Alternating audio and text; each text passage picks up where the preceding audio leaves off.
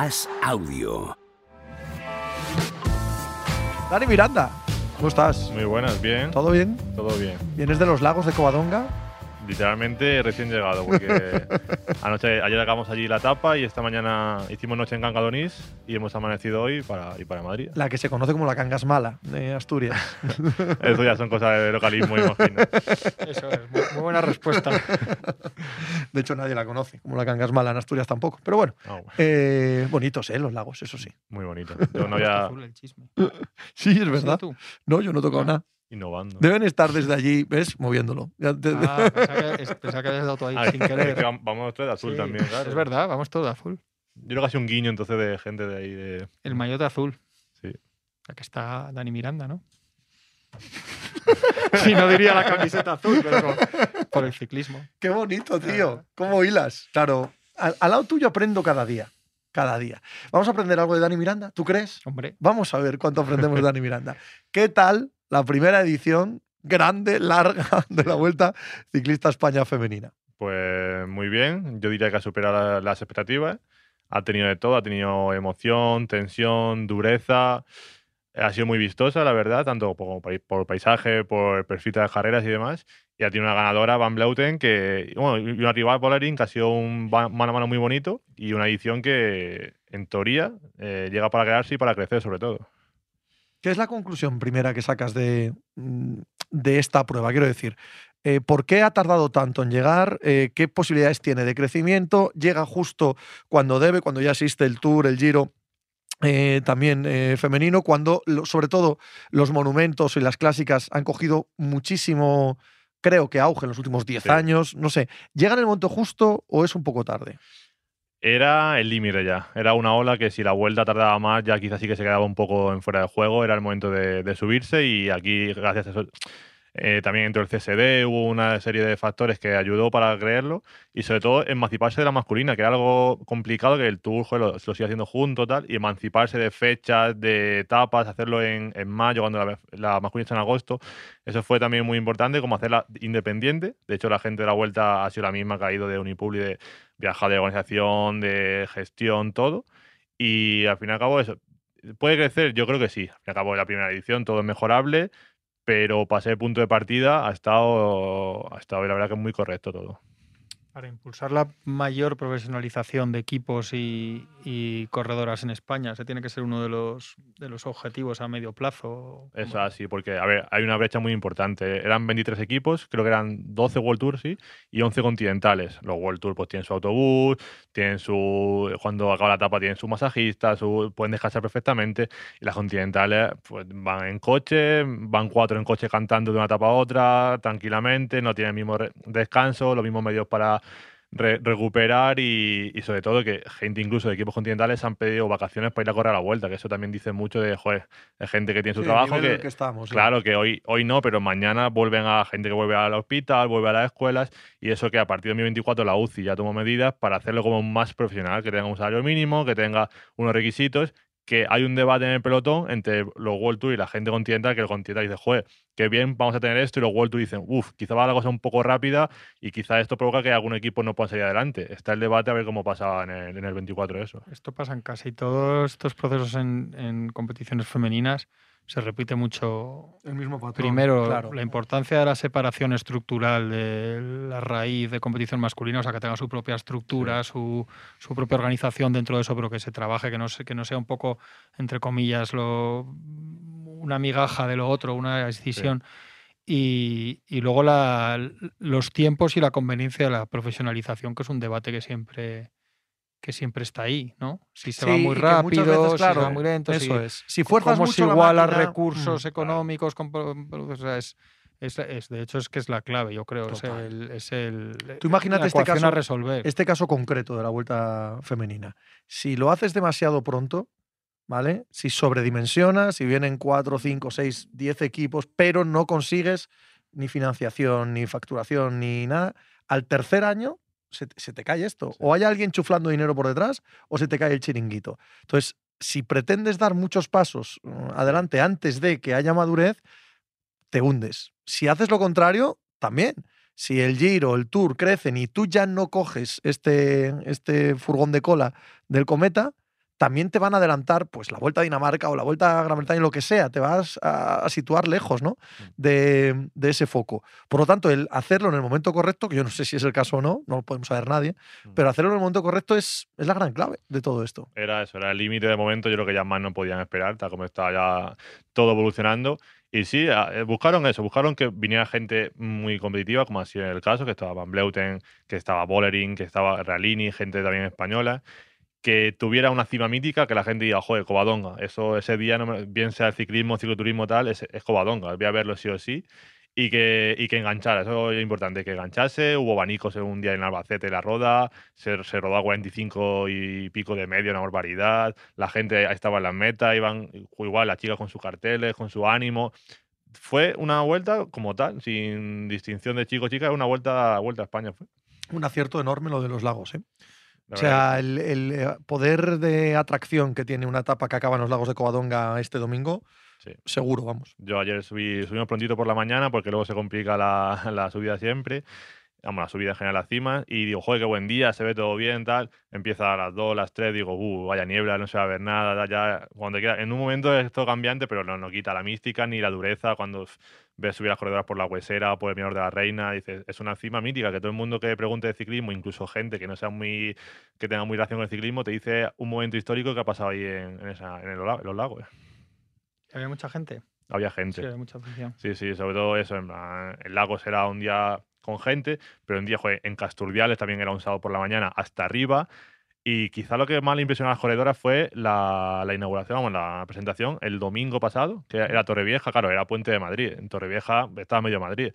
Fue en la playa, estaba hasta arriba de gente. Las corredoras dijeron, joder, esto es una vuelta a España. Por ejemplo, a Bamlote la, la entrevistamos y dijo, hace do- dos años gané la vuelta, estaba, la gané en una estación de esquí de, de Galicia y no había nadie ahí para celebrar. Y dice, joder, esto ya parece otra cosa, parece una vuelta. Hay helicóptero, hay tele, la gente en Holanda me puede ver. Esto ya es distinto y he sido muy crítica con la vuelta de Ciara, pero ahora estoy viendo que están avanzando, que el tour está, el tour es el tour, pero joder, se van acercando poco a poco.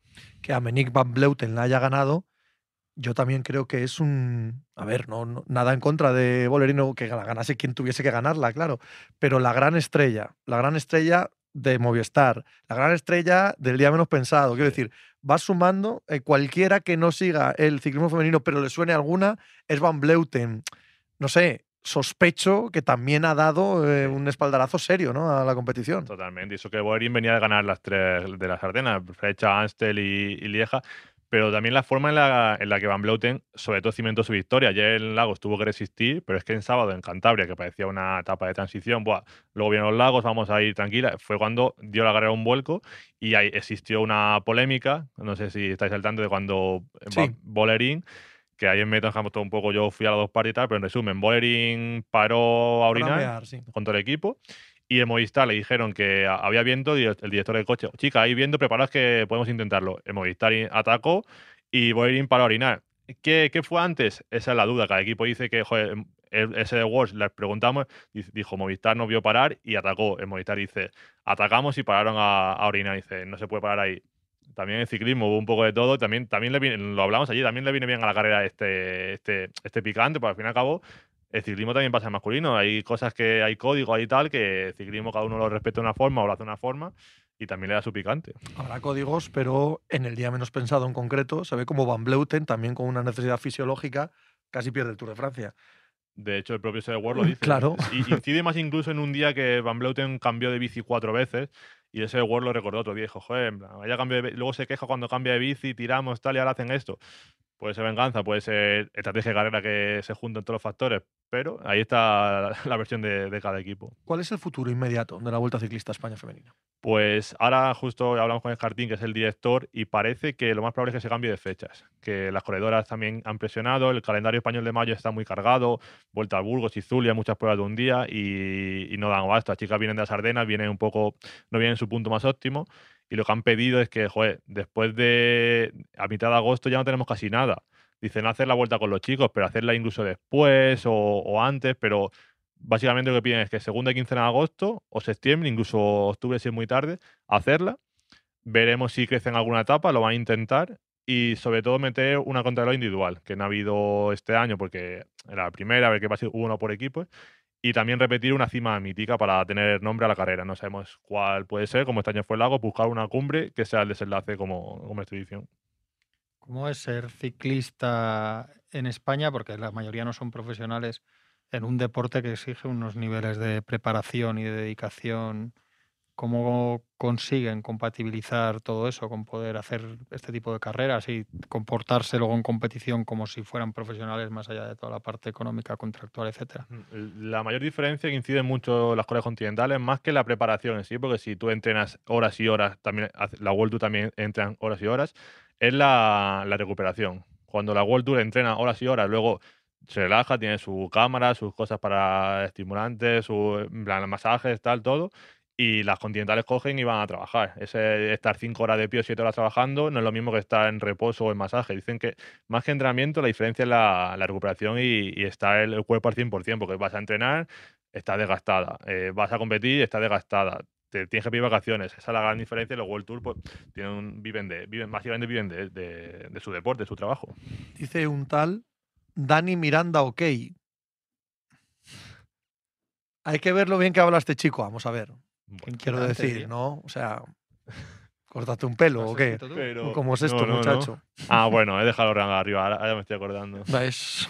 ¿Ves? Claro, hay que tener un mínimo es que Es más deporte, ya sabes cómo. Mínimo de dignidad, joder, ¿no? Un poquito.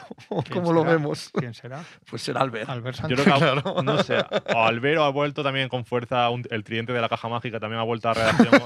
y no tienen que hacer, no, tienen, no tenéis páginas de periódico que hacer. Pues ya lo ve hay de todo, hay laures, hay tenis y tal, pero ya lo ves como. El tridente de la caja mágica, que claro, llevan toda la semana croquetas y pinchos de tortilla y evidentemente vienen, vienen en crecidos. Un espacio cerrado. Eso es. Totalmente. Eso Preguntan si siendo en agosto o septiembre no quedaría muy opacada por la masculina. Eh, depende. Si es justo después, puede ser una forma de continuación. Porque esta última año se ha hecho como la vuelta masculina 21 días y la femenina que fuese de los últimos 5 días que coincidiesen. Pero claro, una era por la mañana, era un poco así clandestino, no se veía mucho. Si le hace justo cuando empiece la. cuando acabe la masculina, acaba aquí en Madrid, donde empieza el lunes, no queda tan tarde, porque al fin y septiembre, principio de octubre, depende de la zona. Si te vas a una zona ya en octubre, puede haber, hacer frío en algún sitio de, de cumbre encima. También, depende del, recorrido, pero yo creo que no, sea, no sería tarde. Dicen aquí, Hermida, buena idea moverla a mediados de agosto, 45 grados por Córdoba. Dado que la masculina se hace en agosto, pues mira. La masculina y, el Tour año pasado nos pilló la, canícula por 10 días, una, una burra de calor al fin y al cabo de España, en agosto y Córdoba. De hecho, hoy mismo te vas a Córdoba y seguramente te, te, esté bien, la verdad. siempre me acuerdo de Indurain sudando como un pollo a 40 grados por los Pirineos y los periodistas al final diciéndole, bueno, pero es que a ti te va bien el calor, te va bien el calor y el pobre hombre a borde de la muerte diciendo, no, es que a los otros les va peor, pero a, mí bien, bien no. ¿eh? Me gustaría un poquito, de, pero bueno, es verdad que a mis rivales les va un poco peor que a mí todavía. todos los deportes se van a enfrentar a esto, ¿eh? los calendarios deportivos con el tema del cambio climático, o sea, la subida de grados que hay incluso, los deportistas. Quitando tú y yo, que no nos vamos a enfrentar al calentamiento no, no, global, aquí, el, resto, aquí desde luego.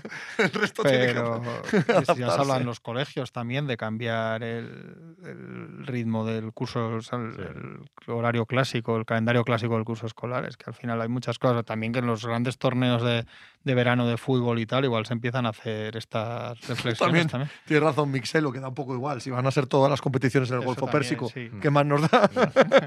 y, el tema del ciclismo, sobre todo las grandes carreras, que no puedes cambiar el horario. Si hace mucho calor, pues empezamos a las 10 de la mañana o a las 9.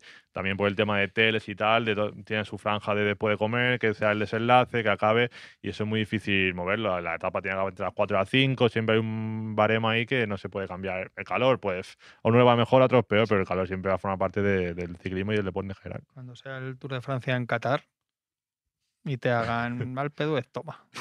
En seis meses te, te, lo monten te, allí. te lo hacen allí. Pero no el Alpe d'Huez, te montan los Alpes. Sí, sí, o sea, que puedes hacer. Tal cual. En Qatar no sé, pero empezarle en Qatar, bien visto cómo está todo evolucionando, tampoco sería vamos, nada descabellado. No te quepa ni la más mínima duda. Ya, encima, se, sigue la tendencia a eso. Empezamos a pasar el Tour en Dinamarca, la vuelta en Países Bajos, tal, pues... Este año el Tour en Bilbao. En Bilbao. Pero bueno, les pilla cerca, quiero decir. Este año no, no tienen que ser muy lejos. Sí, sí. En la vuelta esta vez empezamos en Barcelona, así que aquí en casa, pero no sería nada descabellado, lo que, lo que decíamos. ¿Cómo has visto el inicio del Giro? Pues no le he visto apenas, así que estaba en la vuelta. pero habrás leído algo. Sí, es- le- Quiero decir. he, leí- he leído y he seguido, sí, sí. Y me ha sorprendido por lo que he leído, no pude ver mucho, pero uf, Renko. Renko. no, Ya lo decía Juanma la semana pasada. Lo. Y más que. Renko, quizás no sé si Roglic, eh, no sé si está bien o ha perdido algo. O fue, fue mucha, mucha diferencia en una clona que metió. Y encima en la forma de pedalear de Renko, la compostura que tenía, estaba como muy fresco. Que luego llegarán los 2000 metros, lo que decimos, que la vuelta solo hubo un día, tal, a ver qué pasa. Lleva Juanma advirtiendo de este tema una semana. Pero también hablamos de la vuelta de, bueno, ya, ya vendrá la última semana, ya vendrá. Y llegó la última semana y ganó Benet por la vuelta. Que, el giro, este giro es más duro. A ver qué, qué pasa. Ahora son unos días de prima. Mañana ya un poquito visto, ya mañana ya pica un poco la cosa, pero va a estar muy abierto y veremos si es un duelo de dos o se mete algún más por medio, un Almeida de la vida, alguno de estos. Estupendo. Volverán los carteles Cádiz, pero los carteles Cádiz preguntan. Y el PDM. Está el, el Euskaltel, está, volvió hace Chato- ya. ¿Cómo era? Chatodox. era. Sí. Sí, sí, sí. El Euskaltel sí que está, no el, la María Naranja de, de aquel entonces no cuestará que vuelva a ser lo que era aquel Euskaltel, pero aún el equipo es continental y sí que está, de hecho ha competido este último año en la vuelta y demás, sí, sí. Querido Dani, un placer como siempre. Que esperamos que lo hayas disfrutado mucho la Vuelta Ciclista a España femenina y que sea el inicio de, de una competición que se asiente en el calendario nacional. Totalmente algo diferente y que hay que estar ahí, ahí estuvimos y nada, el placer es mío estar aquí siempre con vosotros. Venga, tío, hasta luego. Hasta luego.